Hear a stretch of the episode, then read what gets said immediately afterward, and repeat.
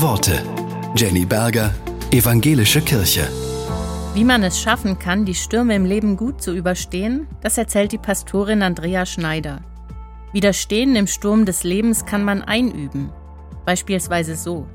Die Situation akzeptieren, die Opferrolle verlassen, Beziehungen pflegen, sich klare Ziele setzen, die Hoffnung nicht aufgeben, die richtige Perspektive wahren, auch mal Humor zeigen.